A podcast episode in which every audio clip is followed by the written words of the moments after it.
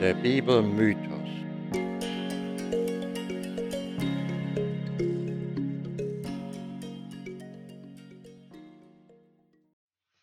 Hallo Christian. Hi Peter. Willkommen zu, dem, äh, neuen, zu der neuen Folge unseres Podcasts Der Bibelmythos. Und in äh, dieser Folge steht das Paradies im Zentrum. Und wir beginnen gleich erst einmal mit was wir uns unter dem Paradies eigentlich vorstellen. Ich frage mal Christian, was für Ideen der hat. Oh ja, das Paradies. Ähm, wir haben alle so ein Bild vor Augen, wie wir es vielleicht früher in der Schule oder im Religionsunterricht gelernt haben. Aber was ist für mich persönlich das Paradies? Hm, das ist eigentlich kein Ort, sondern das ist ein Moment. Und zwar der Moment, mit, in dem ich mit meiner Frau vor über 20 Jahren nach New York geflogen bin. Der Moment, dorthin zu fliegen, das ist mein Paradies bis heute. Und ich habe zwei Formen von Paradies in meiner Vorstellung. Die Idee eines jenseitigen Himmels, die habe ich mir schon mal abgeschminkt. Vor allem, wenn ich zur Kenntnis nehmen muss, wie radikale Islamisten diese Idee verunglimpft und verzerrt haben, wenngleich es dafür auch Anknüpfungspunkte im Koran gibt. Diese Art von Islamisten glauben nämlich, dass ein muslimischer Märtyrer, ein Selbstmordattentäter, eben der nicht nur sich selbst, sondern auch unschuldige Zivilisten mit in den Tod reißt, der sofortige Eintritt ins Paradies winkt. Eine Art üppiger Garten, wo dieser auch noch von einer Schar Jungfrauen verwöhnt wird. Man beachte mal wieder die Rolle der Frauen. Manche gingen ja sogar so weit, dass sie unbedarften Kindern eine Bombe umschnallten, diese in die Menschenmenge schickten und die Bombe dann per Fernzündung hochgehen ließen. Nun, ich stelle mir eher ein soziales, aber wohl auch unerreichbares Utopia vor. Eine Gesellschaft, die im Frieden und in Harmonie miteinander lebt, unter der kein Mangel herrscht, in der Menschen einander mit Respekt und Toleranz in gelebter Solidar Solidarität begegnen.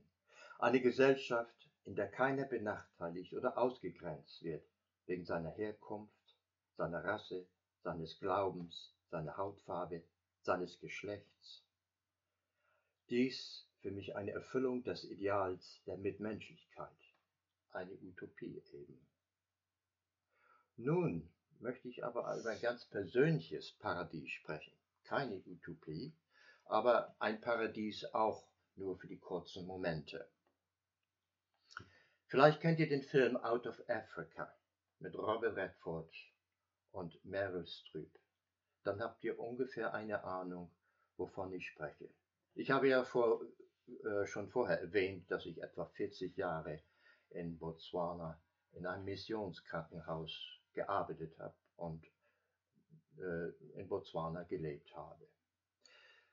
Wir leben zwar jetzt die meiste Zeit in Deutschland, aber die Verbindung nach Afrika ist nicht abgerissen. Zum einen, meine Frau ist Afrikanerin, zum anderen haben wir, besitzen wir dort noch ein Haus im Südosten von Botswana. Und regelmäßig einmal im Jahr, zumeist wenn hier der Winter herrscht, fliegen wir rüber und verbringen dort ein paar Monate. Aber das ist nicht gerade das Paradies, das, äh, das ich jetzt erwähnen möchte. Das ist zwar auch in Botswana, aber weit weg im Norden. Ich beginne mal so. Was once upon a time in Africa, in Botswana. Da fuhren wir eine Sandpiste along, meine Frau und ich. Eine Sandpiste, sehr einsam. Da fahren vielleicht zwei, drei Autos am Tag entlang. entlang. Es ist eine Schotterstrecke, teilweise ziemlich schlecht. Und wir verbrachten eine Nacht mitten im Busch. Des Morgens wanderten wir in Richtung, wo wir eine Baumlinie sahen und entdeckten den Fluss Limpopo. Der Limpopo ist der zweitgrößte Fluss im südlichen Afrika. Er bildet die Grenze äh, von Botswana mit Südafrika, Dann fließt er weiter zum Norden und biegt dann den Osten ab. Dann ähm, äh, macht er, hat er die Grenze zwischen Simbabwe und Südafrika und mündet schließlich in den Indischen Ozean. Also diese, diesen Fleck haben wir entdeckt und den habe ich mir markiert. Und nun fahre ich regelmäßig, sagen wir mal einmal im Jahr dorthin, zumeist ganz alleine. Ich komme nachmittags an, baue mir mein Zelt auf, ich habe alle meine Vorräte mit mir, Wasser, es gibt dort ja nichts. Es ist menschenleer, ganz einsam. So langsam fühle ich mich dann in den Rhythmus der Natur hineingezogen. Es kommt die Nacht, zuweilen höre ich die Nilpferde im Fluss grunzen. Morgens, im ersten Morgengrauen, da wecken mich die Vögel, ein, besonders im Frühling, ein wahres Konzert von äh, Zwitschern und Trillen und Pfeifen von Dutzenden von Vögeln. Auf der anderen Seite des Flusses, das liegt schon in Südafrika, da höre ich dann oftmals die Affen, die lärmen, manchmal scheinen sie sich einander zu bekriegen. Aber es sind alles natürliche Laute. Ich höre sonst nichts. Sonst des Nachts nur der Sternenhimmel über mir. Des Tages verbringe ich unter den schattigen Bäumen.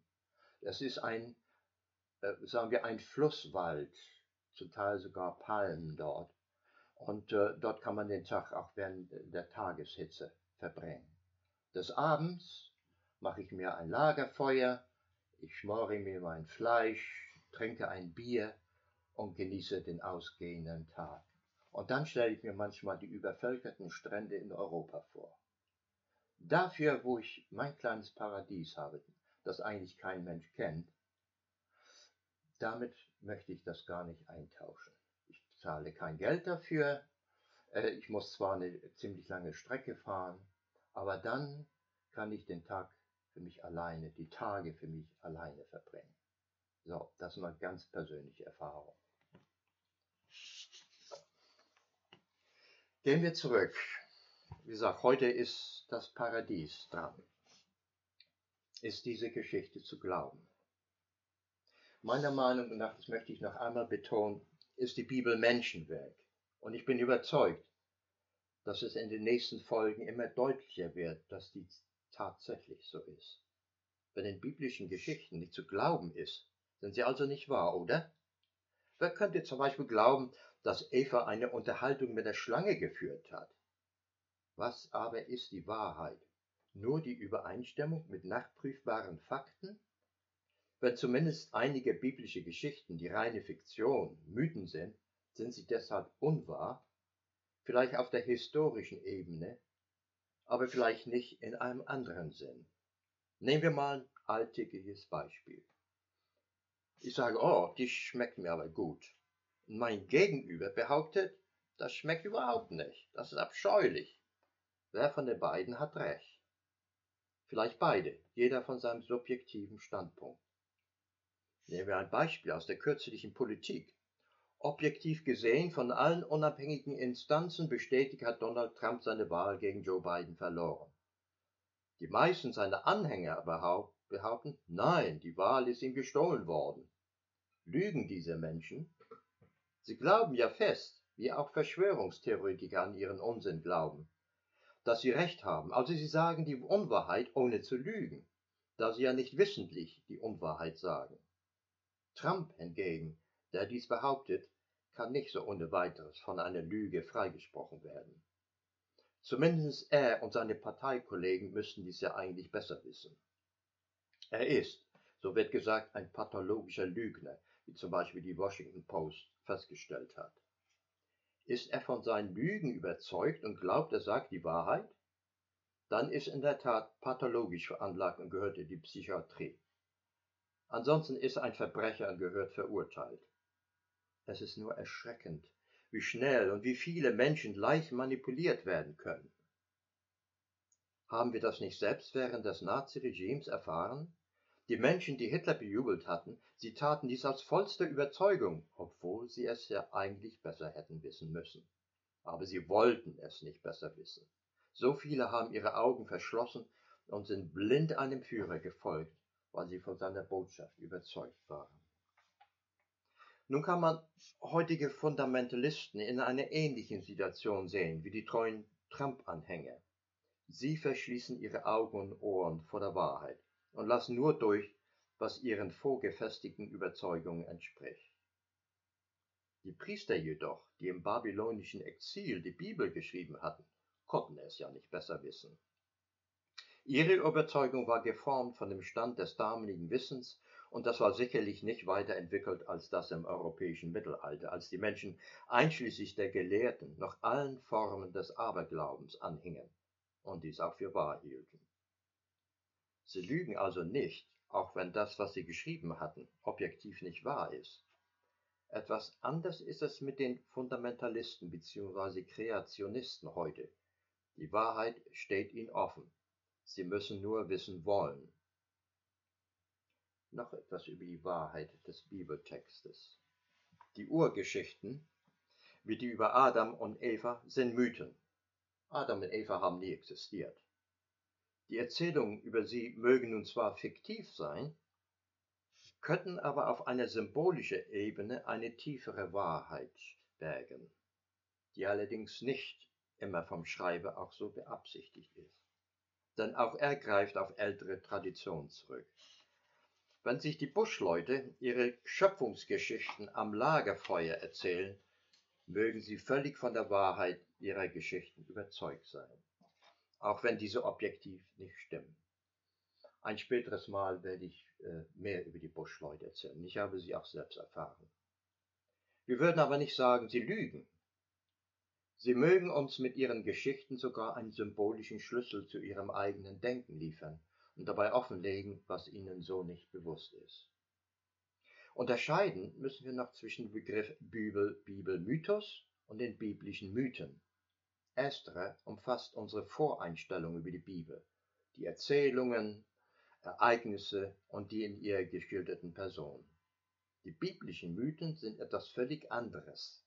Man könnte sie auch als die Träume eines Volkes bezeichnen.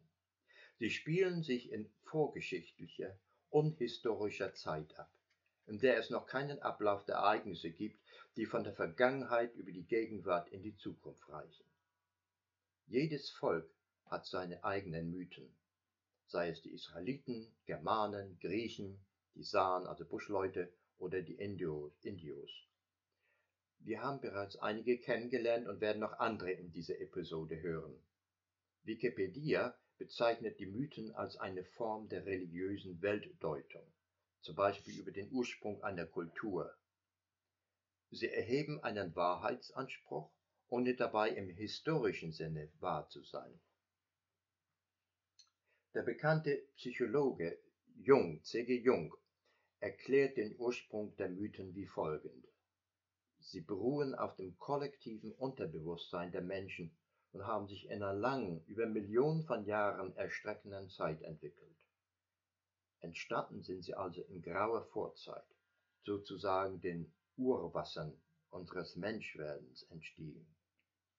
Die Daseinsbewältigung, der Kampf ums Überleben, die Erfahrungen von Geburt, Pubertät, Leiden und Tod haben unsere Psyche geprägt und sind kulturell verarbeitet worden. Symbole der Mythen, die Jung Archetypen nennt, sind zum Beispiel die Schlange, die Wasser, der Baum und so weiter.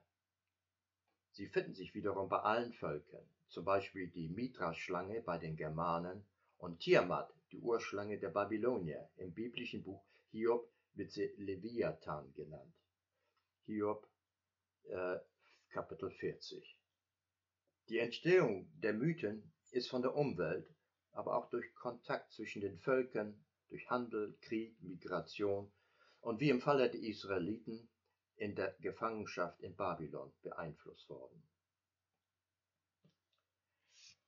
Wenden wir uns jetzt also dem Mythos das Paradies zu, von dem der zweite Teil der Schöpfungsgeschichte handelt. Adam und Eva waren zunächst einander genug und lebten so dahin, nackt in völliger Unschuld. Dann aber kam die listige Schlange. Sie verlockte Eva, von den Früchten des Baumes der Erkenntnis zu essen. Denn damit, so sprach sie, würden ihr die Augen aufgetan werden und sie würden wie Gott sein. Auch beruhigte die Schlange Eva, dass sie keinesfalls, wie Gott gewarnt hatte, des Todes sterben würden.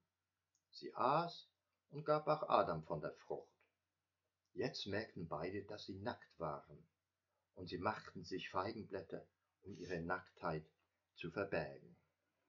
Des Abends, als Gott durch das Paradies ging, versteckten sich Adam und Eva. Und Gott, der Herr, rief Adam und sprach, Wo bist du? Adam sagte, dass er sich fürchtete und sich versteckte, weil er nackt sei. Und Gott erwiderte, Woher weißt du, dass du nackt bist? Hast du wohl von den verbotenen Früchten gegessen? Nun gab Adam Eva die Schuld und die der Schlange. Gott verfluchte die Schlange, dass sie von nun an ausgestoßen sei und auf dem Bauche kriechen soll. Wir sollten uns mal das Bild vor Augen halten. Gott, der wandelt im Garten, ähm, äh, vielleicht mit einem Stock bewaffnet, ja, vielleicht noch mit Hut und Krempel. Es ist absolut äh, bizarr, sich das vorzustellen. Aber noch bizarrer ist sich vorzustellen, dass äh, die, äh, viele Menschen in unserer modernen Zeit tatsächlich immer noch wortgläubig sind und jedes Wort der Bibel glauben. Ich versuche mich mal in den Kopf dieser Menschen hineinzuversetzen und stelle mir vor, was sie sich in so einer Szene wohl für ein Bild äh, denken. Also Gott äh, wandelt da, er muss offensichtlich auch Beine haben und womöglich wie ein Mensch aussehen und sucht Adam. Aber Gott auf der anderen Seite ist der Allmächtige und der Allwissende. Warum gibt er sich jetzt so eine Mühe, Adam zu suchen? in so einer bildlichen Vorstellung wird komplett entlarvt, dass der Bibel Wortglaube völliger Murks ist. Hm. Ein blinder Gott. Und dieser Gott sagte weiter, und ich will Feindschaft setzen zwischen dir und dem Weibe und zwischen deinem Nachkommen und ihrem Nachkommen. Dem Weibe aber lud er für alle Zukunft die Mühsal der Schwangerschaft auf und dem Manne die Mühsal des Ackerbaus. Das Weib aber solle dem Manne untertan sein. Von nun an wird das Leben der Menschen endlich sein, und nach ihrem Tod werden sie wieder zu Staub zerfallen und zur Erde zurückkehren. Gott der Herr hatte wohl noch einige Nachsicht, denn er flocht den beiden Röcke aus Fellen. Wieder eine schöne Szene für die Wortgläubigen der Bibel. Stellt es euch mal vor. Gott als Schneider. Dann sprach er, also Gott, zu sich, siehe, der Mensch ist geworden wie unser einer und weiß, was gut und böse ist. Nun aber, dass er nur nicht ausstrecke seine Hand und breche auch vom Baum des Lebens und esse und lebe ewiglich. Würden die Menschen ewig leben, dann wären sie in der Tat wie Gott, und das will Gott verhindern. So betrieb vertrieb er die beiden Menschen aus dem Garten Eden und setzte vor den Garten einen Cherubim, dass er den Weg zu dem Baum des Lebens bewache. Cherubim, das ist ein bewaffneter Engel. So was noch dazu sagen? Also es wiederholt sich immer, äh, viele Bilder sind einfach unvorstellbar, wenn man anfängt, sich das szenisch äh, vorzustellen und wenn man äh, aus heutiger Sicht darauf guckt. Dass es alles Gleichnisse sind, ist ja völlig klar. Ähm, äh, wie gesagt, die Wortgläubigen ähm, werden vielleicht auch äh, mitbekommen haben, dass zumindest die Erdoberfläche ziemlich gut untersucht wurde und bisher wurde weder der Engel noch das Schwert noch das Paradies gefunden. Dann lässt sich logisch daraus folgern, dass das Paradies nie existiert hat und daher auch heute nicht existieren kann. An Versuchen aber es ausfindig zu machen, hat es nicht gefehlt. So beschreibt der mittelalterliche italienische Dante, Dichter Dante, in seinem Werk Die göttliche Komödie einen Weg dahin. Ihm zufolge liegt das Paradies auf einem Berg. Begleitet von seiner verstorbenen geliebten Beatrice durchwandert er das menschenleere Land, erfreut sich an der lieblichen Vegetation und den betörenden Düften. In der Bibel steht, dass das Paradies von den vier Flüssen Euphrat, Tigris, Pishon und Gihon umflossen wird. Das lässt vermuten, dass die Autoren der Bibel den Ort des Paradieses in Mesopotamien, das heißt in Babylonien, dem heutigen Irak, vermuteten. Das macht auch Sinn, denn dort lebten ja die Scheibe im Exil und hier hatten sie genug Anschauungsmaterial für ihre Geschichten. Mesopotamien war zu der Zeit die höchst entwickelte Zivilisation der Erde, noch vor Ägypten, China und Indien. Hier wurden die Töpferscheibe, das Rad, der Pflug und der Webstuhl erfunden. Und hier lag auch die Wiege der Schrift. Vor 5000 Jahren sollen bereits 15.000 Arbeiter in der Textilindustrie im Stadtstaat Lagash beschäftigt gewesen sein. Sumer war vor knapp 6000 Jahren mit 25.000 Einwohnern die erste Großstadt der Welt. Vorzüglich aber waren die Bewässerungssysteme im Zweistromland, die ihn reichlich Ernte vom Getreide bis zum Obst bescherte. Für die Israeliten, die aus einem wüstenartigen Gebiet stammten, musste es geradezu wie ein Land, wo Honig und Milch fließen, wie ein Garten Eden erschienen sein. Die Israeliten waren nicht so sehr Gefangene, sie wurden auch zur Arbeit an den Bewässerungskanälen eingesetzt und manche gelangten sogar als Handwerker zu einem gewissen Wohlstand. Sie dürften im Exil viel gelernt und sicherlich die Errungenschaften der Babyloner bewundert haben. Aber freundschaftliche Verbindungen scheinen kaum zustande gekommen zu sein. Dies waren ja die Leute, die ihre Stadt Jerusalem und ihren Tempel zerstört hatten und sie somit ihres kulturellen Mittelpunktes beraubt hatten. Paradiesische Gärten kannte man praktisch in allen Kulturen, ob in Ägypten oder in Babylonien. Auch in den Mythen der Germanen, der Perser und der Inder werden sie erwähnt. Reste davon erhalten sich noch in deutschen Märchen, zum Beispiel Frau Holle und Schneewittchen, das wegen eines vergifteten Apfels in einen komaähnlichen Schlaf sinkt. Die griechischen Hesperiden oder Nymphen hüteten einen Garten mit einem Baum voller goldene Äpfel. Da haben wir den Apfel, der Apfel des Paradies. Ähnlich bei den Germanen. Hier war die Göttin der Liebe, Iduna, Hüterin, wiederum der goldenen Äpfel, die den Göttern ewige Jugend gaben. Als Iduna mal entführt worden war, wurden die Götter alt und grau. Erst als es einem von ihnen gelang, Iduna aus den Klauen eines Riesen zu befreien und sie wieder von den Äpfeln essen konnten, wurden sie wieder jung. Auch der Baum ist ein bekanntes mythisches Symbol, so die Weltesche Yggdrasil bei den Germanen. Sie steht für den Kosmos, die Weltachse, die Himmel und Erde verbindet. Im Paradies aber sollen es zwei Bäume gegeben haben. Einer, der das Wissen um Gut und Böse gibt, und ein anderer, der ewiges Leben schenkt. Eine schlüssige Erklärung dafür habe ich noch nicht gefunden. Übrigens interessant zu wissen, dass Eva dem Adam einen Apfel gegeben haben soll, ist eine späte Erfindung, denn so steht es nicht in der Bibel. Den Menschen aber ist es so im Gedächtnis haften geblieben, vielleicht weil der Apfel als Symbol der Liebe gilt. Wie wir gehört haben, bei den Germanen und auch bei den Griechen. Von Theologen wird das Essen der verbotenen Frucht oft gleichgesetzt mit dem menschlichen Streben nach Selbstüberhöhung. Mit dem Wissen setzt die Entfremdung von Gott ein, die Eintracht zwischen Mensch und Gott ist gestört, mit dem Zerbrechen der Einheit des Sakralen und mit dem Profanen ist auch unsere natürliche Unschuld verloren gegangen. In der germanischen Mythologie kannte man ein goldenes Zeitalter, in dem Götter und Menschen in Harmonie miteinander lebten. Doch die Gier nach Gold führte zu Zwietracht und die zu Krieg, was das Ende des friedlichen Zusammenlebens heraufbrachte. Die griechische Mythologie hat eine andere Erklärung, warum das Böse auf die Welt kam. Der Gott, der göttliche Rebell Prometheus, hatte dem Menschen das Feuer gebracht. Vatergott Zeus war über die Anmaßung so erbost, dass er Prometheus an einen Felsen anschmieden ließ, wo ihm ein Adler täglich von der Leber frisst. Mit dem Feuer ist dem Menschen Macht und Stärke zugewachsen, und die will Zeus beschneiden. So fasste ein Plan. Er lässt eine wunderschöne Frau aus Lehm, aha, Lehm, das haben wir schon mal in der Bibel gehört, aus Lehm erbauen und schickt diese zu den Menschen.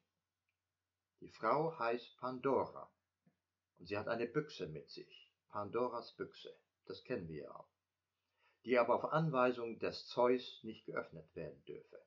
Pandora heiratet den Bruder des Prometheus, der heimlich die Büchse der, Pro, der Pandora öffnet. Da entweicht alles Unheil und alle Schlechtigkeit aus der Büchse und verseucht die Erde mit Krankheit, Tod und dem Bösen. Das brachte mit sich die Zerstörung der vormals heilen Welt. Man kennt die Parallelen zur biblischen Erzählung. Wie Jahwe ist auch Vatergott Zeus, ein tief patriarchalischer Gott. Die Frau ist wegen ihres Ungehorsams die Bringerin des Unheils. Das ist doch haarsträubend, sowas zu lesen und zu hören. Und äh, das ist ja, wie du es eben gesagt hast, parallel in der Bibel ähnlich erzählt man muss ja direkt vermuten, dass die Autoren damals dieser Texte frustrierte, schwache Männer waren, die möglicherweise nichts zu melden hatten. Ja, wie immer dem sei. Ähm, ich bin auf eine Autorin gestoßen, die heißt Vera Zwingsen und die berichtet von Matriarchal, Matriarchalen, also Mutterkulturen, in denen nicht die Männer, sondern die Frauen die Kontrolle über Land und Vieh besitzen und wo Frau und Mann als einander gleichberechtigt gelten. Der Schöpfungsmythos der Hopi, das ist ein Indiostamm in Nordamerika, kennt zwei Götter, eine Spinnenfrau und einen Sonnenvater. Die erste behütet ihre Kinder an ihrem Busen und der zweite wärmt sie mit seinen leuchtenden Augen. Aus ihrer Sehnsucht nach Gemeinschaft entstehen die ersten Menschen. Die erschaffen die Welt durch ihren Gesang.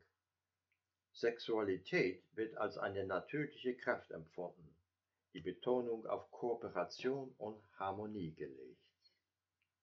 Vielleicht ist dies ja langfristig ein Ausweg aus unserer konfliktbeladenen Situation, nämlich das wirkliche Streben nach Gleichheit und gegenseitigem Respekt, so wie wir es auch bei Jesus und andeutungsweise bei Paulus finden. Jedenfalls hat dieses Denken in patriarchalischen Strukturen, wie es sich auch in der Geschichte von Adam und Eva widerspiegelt, viel Unheil angerichtet. Gelitten haben insbesondere die Frauen. Tausende wurden der Buhlschaft mit dem Teufel verdächtigt. Sie wurden als Hexe verurteilt, gefoltert und auf dem Scheiterhaufen hingerichtet.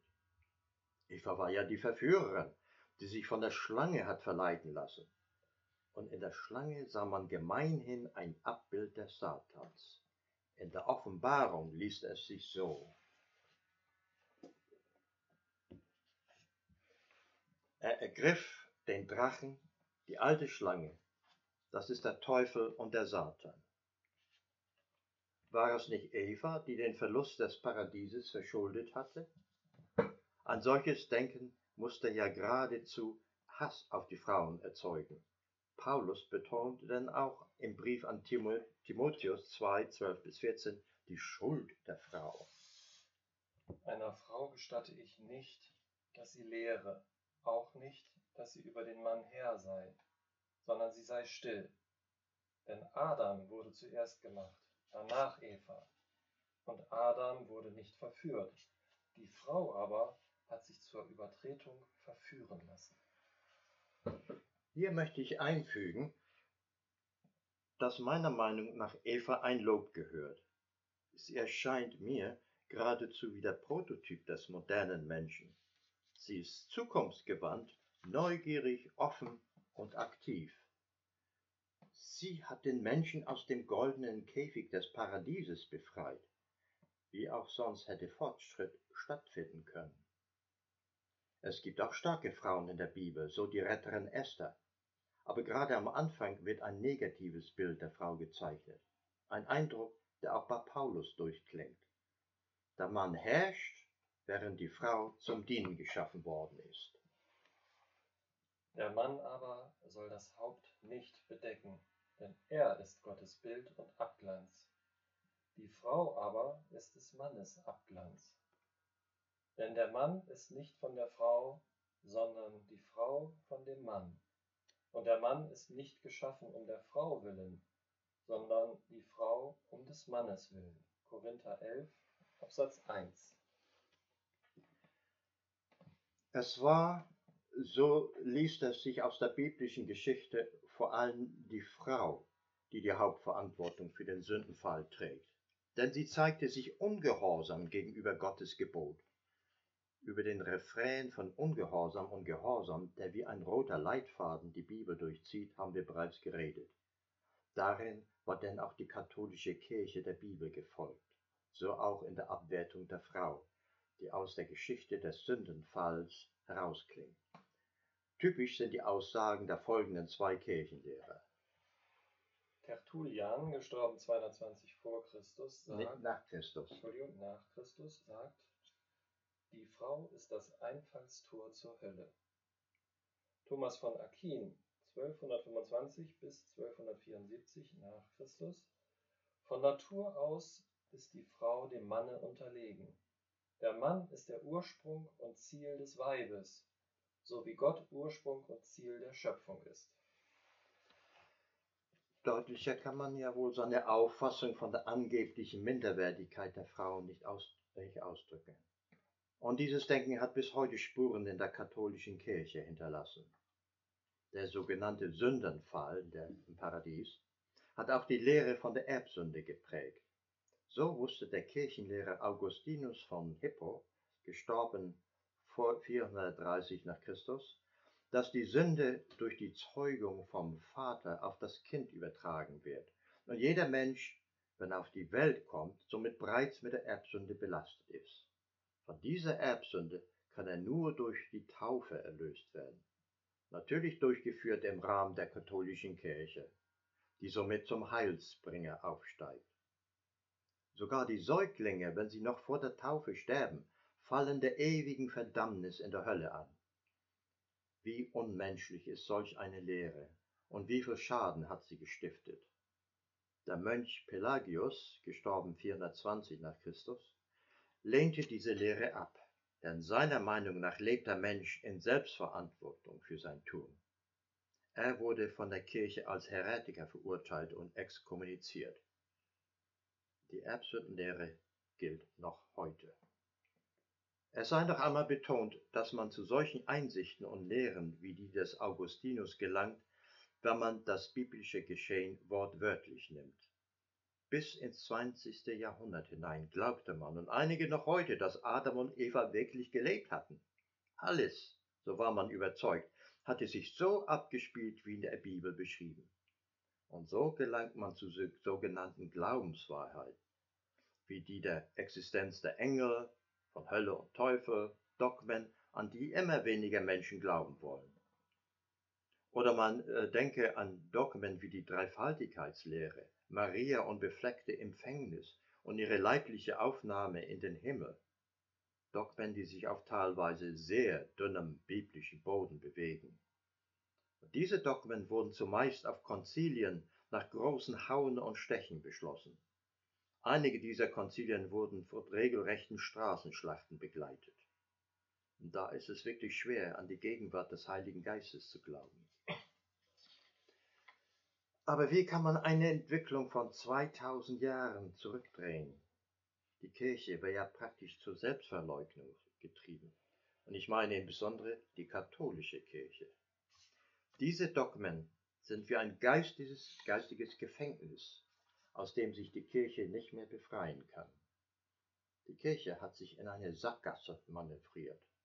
Sie befindet sich in einem Dilemma. Gibt sie die Dogmen auf, dann verleugnet sie ja, was sie immer behauptet hat, nämlich, dass diese Dogmen durch die Führung des Heiligen Geistes zustande gekommen sind. Hält sie an den Dogmen fest, dann drohen ihr Bedeutungs- und Machtverlust. Es wird wohl eher dazu führen, dass die Kirche und ihre Dogmen nach und nach von immer mehr Menschen verlassen wird und sie schließlich das Dasein einer Sekte fristen wird. Das wird aber nicht zum Absterben des Glaubens an sich führen. Der Glauben wird sich ändern und, davon bin ich überzeugt, neue Glaubensgemeinschaften werden sich formen, in denen mündige Frauen und Menschen eine neue und glaubwürdige Heimat finden werden. Vielleicht gehört die Zukunft ja nicht den Christen, sondern den Jesuanen. Jedenfalls, wenn sich nicht wesentlich an der Kirche ändern wird, am Inhalt ihrer Botschaft, an der Weise, wie diese Botschaft vermittelt wird, an ihren Strukturen, dann wird mal der Tag kommen, wo gesagt werden muss, und der Letzte macht das Licht aus. Zumindest sollte es doch deutlich werden, dass die Kirche dahin sieht. Irgendetwas stimmt nicht mit ihr. Und in der Gesellschaft urteilt man über das Christsein vielfach schon so, wie es in einem Cartoon, den ich auch von äh, dem Roman Kales entnommen habe. Dieses Cartoon zeigt eine Runde eleganter Leute, die sich auf einer Cocktailparty im Smalltalk unterhalten. Einer fragt einen anderen Gast, ach ja, Christ? Interessant. Was macht man denn da so? Der Theologe und Dichter Christian Lehnert in seinem Buch Der Gott in einer Nuss drückt sein Befremden beim Besuch eines Gottesdienstes so aus. Wann immer ich einen Gottesdienst besuche, empfinde ich nach wenigen Minuten eine sonderbare innere Gespaltenheit. Enttäuschung mischt sich mit einer Beseelung, die dem Heimweh gleicht. Ich singe die alten Lieder, die mich teils tief berühren, teils museal befremden. Ich bete mit den vorgesprochenen Worten, die mich fortnehmen in ihrem Fluss oder kopfschüttelnd allein lassen mit ihren stilistischen Missgriffen, hohlen Pathos oder der geistigen Unbedarftheit des Pfarrers. Die Atmosphäre eines Gottesdienstes hängt zumindest im evangelischen Raum in einer unguten Weise an der Ausstrahlungskraft des Zelebranten. Und meist führt das nicht hinein in ein Mysterium, sondern auf eine Oberfläche, an der ich gezwungen bin, distanziert Fehler und verquere Gedankengänge zu bewerten und mich dagegen abzugrenzen. Eine erbärmliche Gemütslage in der Kirche. Das sind nicht Worte eines Verächters des Christentums, sondern einer seiner treuesten Verfechter ein katholischer Theologe. Auch der Theologe und Religionspädagoge Rudolf Englert in seinem Buch beschreibt er es, was wird aus Religion, den treibt die Sorge um den Zustand der Kirche um. Wie ein Arzt stellt er eine Diagnose des kranken Patienten Christentum im Allgemeinen und Kirche im Besonderen.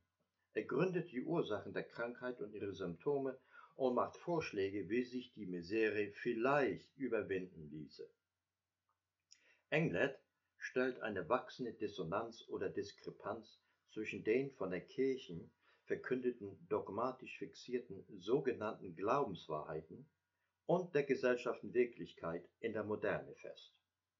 Diese Diskrepanz führt dazu, dass sich insbesondere die Jugend mehr und mehr von der Kirche abwendet. Sie ist ihr gleichgültig geworden und ist aus dem Horizont ihrer Daseinsbewältigung praktisch herausgefallen.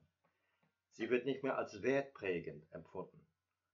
Für den Philosophen Schädelbach stellt sich das folgendermaßen dar. Die Kirchen sind nicht zufällig leer, denn wer versteht schon die Predigten, Bibel und Liedertexte? Und wenn man etwas verstanden hat, was kann man in der modernen Welt damit anfangen? In Wahrheit haben die Kirchen nichts mehr zu sagen, was nicht auch ohne sie gesagt werden könnte. Sie haben nichts spezifisch Christliches mehr zu sagen. Für Intellektuelle wie Schädelbach hat die Kirche ihre, ihre Hinterlassenschaft wie Gebäude, Gemälde, Lieder, Rituale lediglich noch musealen Wert und mutet eher wie ein verstaubtes Antiquariat an.